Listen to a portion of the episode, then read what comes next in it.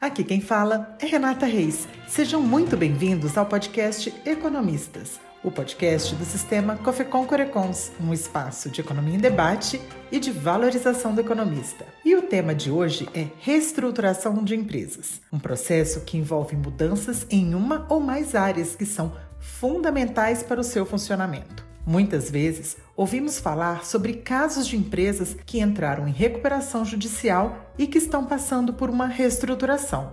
Mas em que situações uma reestruturação é recomendável? Será que é preciso uma empresa atravessar dificuldades para então passar por uma reestruturação? Quem nos responde é o economista Pedro Afonso Gomes, que tem mais de 40 anos de experiência no assunto. Vamos ouvir? Quando a gente fala reestruturação de empresas, eu não estou eh, pensando apenas no cumprimento de um plano de recuperação de empresas. Não, eu estou pensando também naquele outro passo anterior que todas as empresas precisam. Se vocês me perguntam quando é que uma empresa precisa se reestruturar, eu diria que quase todos os dias, porque eh, aquilo que é planejado, aquilo que é proposto, por uma série de motivos, por mudanças culturais, por mudanças de funcionários, por mudanças internas e externas, é, por melhor que seja o planejamento estratégico, operacional, tático das empresas, ele sempre vai sendo esfacelado, ele sempre vai saindo da linha. E isso significa dizer que nós precisamos refazer esse planejamento, precisamos refazer as estratégias de funcionamento das organizações é, com muita frequência. Mas quais são os requisitos que um especialista em reestruturação empresarial deve ter? Evidentemente que é preciso ter muito conhecimento mas ele sozinho não basta. Além da necessidade de atualização e de ter credibilidade, é preciso que o profissional esteja aberto a ouvir as pessoas que fazem parte da realidade da empresa. Antigamente se vigorava a ideia de um técnico, uma pessoa tinha que ter muito conhecimento. Isso daí continua valendo, é necessário conhecimento, que tem que ser aperfeiçoado, adquirido, atualizado dia a dia. Mas não basta. É preciso principalmente que ele tenha um bom relacionamento com as outras pessoas, porque hoje nada mais se faz a não ser em equipe. Então não existe mais um trabalho exclusivamente pessoal, existe um trabalho em equipe.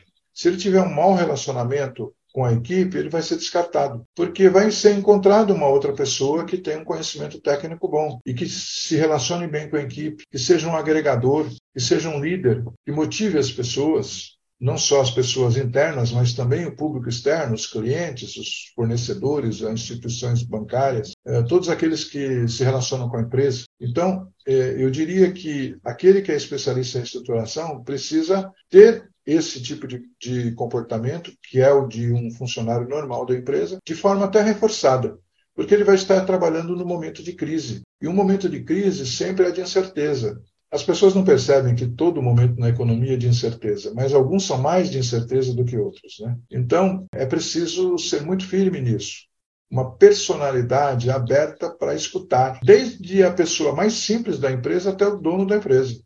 Um dos sintomas mais fortes de uma crise na empresa é a insolvência financeira de curto prazo. Ela para de pagar em dia suas obrigações, começa a atrasar impostos para poder pagar fornecedores, eleva o endividamento bancário e o endividamento com fornecedores. Essa situação pode levar inclusive a um atraso de salários. A empresa deixa de ter caixa para fazer investimentos e inclusive para fazer a manutenção necessária nos seus próprios equipamentos. A produção diminui, aumenta a rotatividade de funcionários e surgem custos adicionais que podem vir a consumir toda a lucratividade. É neste contexto que muitas empresas entram na recuperação judicial. Que é um remédio jurídico que pode resolver e pode não resolver. Por quê? Porque, de imediato, se não for uma recuperação judicial com uma certa preparação, e quando eu falo preparação, é um planejamento da recuperação e a tentativa de vários outros instrumentos antes de chegar à recuperação, com certeza vai haver uma redução de crédito, a empresa ainda precisa de crédito, mas ela não consegue, ela tem que ir pedir crédito para factoring, para FDIC, que cobra um absurdo, né? E a clientela também começa a sumir, porque ela fica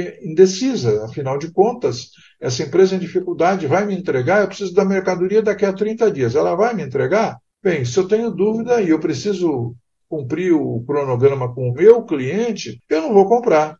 eu vou comprar de outra que eu sei que está bem. É, então, há dificuldades decorrentes da própria recuperação judicial. E, infelizmente, algumas empresas não saem dessa situação, podem prolongar por vários anos, mas acabam em falência.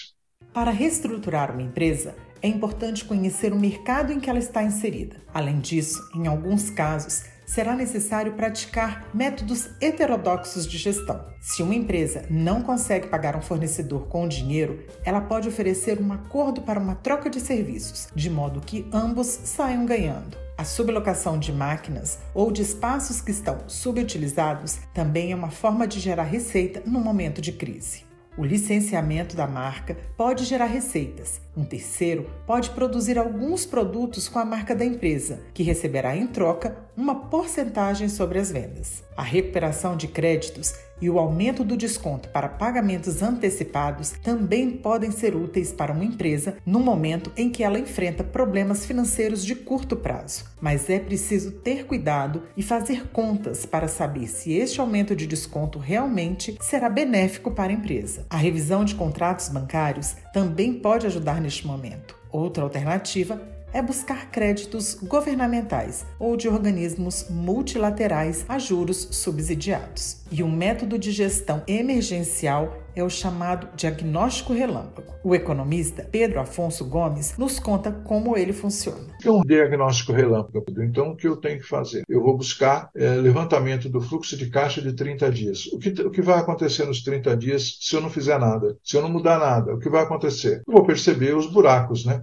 no fluxo de caixa. Depois, eu vou fazer a separação entre desembolsos para operação e para quitação de dívidas. Eu não preciso pagar dívida já. Eu consigo não, não pagar dívidas renegociando negociando ou deixando de pagar mesmo, né? E aí eu vou jogar o dinheiro para a operação, se eu puder. Então, eu preciso ver se eu consigo deixar de pagar dívida ou renegociar as dívidas. Levantamento de pedido em carteira, levantamento de capital de giro para atender os pedidos. Então, é muito importante saber. O mais importante é o pedido em carteira que dê resultado, que dê lucro para poder gerar recursos para pagar, inclusive, as dívidas. E quanto tempo pode durar a reestruturação de uma empresa? Existem casos extremos em que um mês de trabalho é suficiente ou em que vários anos de trabalho não bastam. Pedro Afonso costuma trabalhar com períodos de seis meses de um trabalho mais profundo, seguidos de outros seis meses nos quais o acompanhamento é mais suave.